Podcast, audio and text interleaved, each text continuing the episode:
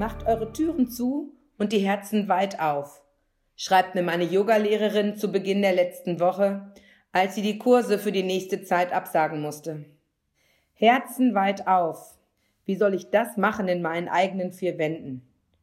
Mein Herz ist voll mit lieben Menschen, die ich derzeit nicht sehen darf, und der Kontakt fehlt mir sehr.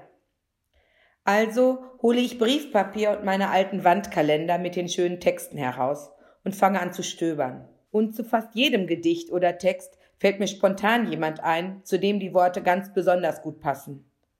Und so fange ich an zu schreiben und verbinde mich gedanklich mit den Menschen, die mir so viel bedeuten, denen ich das aber auf diese Art noch nie gesagt habe.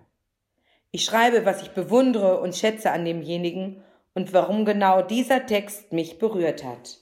Und plötzlich spüre ich, dass meine Briefe fast so etwas sind wie Liebeserklärungen. Gedanken über meine Freunde, die schon immer in meinem Herzen waren, aber die ich noch nie ausgesprochen, geschweige denn aufgeschrieben habe. Ich fühle mich eng verbunden mit dem Menschen, für den ich mir gerade Zeit nehme, und ich spüre, dass diese Verbundenheit auch ein Geschenk an mich selbst ist. Und so mache ich in diesen unwirklichen und angstbesetzten Zeiten mein Herz auf und schicke eine Welle liebevoller Gedanken per Post durch die Welt. Ich nominiere meine Freundin Ute Palter aus Hamm zum Thema Licht.